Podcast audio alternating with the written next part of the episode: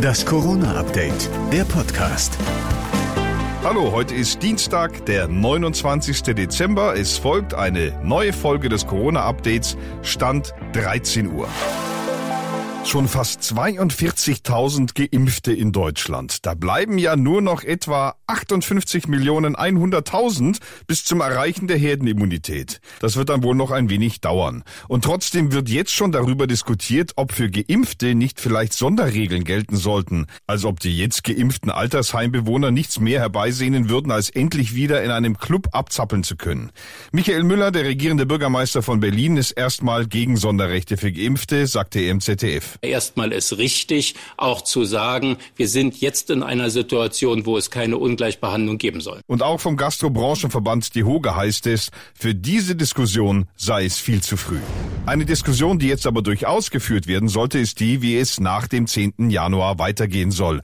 Ob der Lockdown verlängert wird oder nicht. Darüber wollen die Bundeskanzlerin und die Ministerpräsidenten kommenden Dienstag sprechen. Einen Tag zuvor wollen die Kultusminister der Länder über das Thema Schulunterricht reden.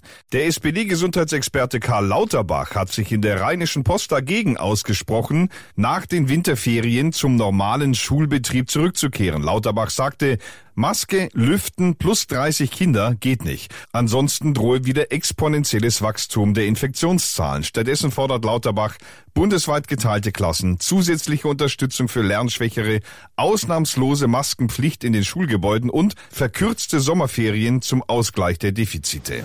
In Großbritannien hat die Impfkampagne schon vor drei Wochen begonnen. Dort wird nun bereits die zum Schutz notwendige zweite Dosis verimpft. Das ist gut, aber noch lange kein Wendepunkt. Der Chef des britischen Gesundheitsdienstes NHS Simon Stevens sagte, ausgerechnet jetzt zum Jahreswechsel, wo die Menschen eigentlich gerne feiern würden, befände sich das Land wieder im Auge des Sturms.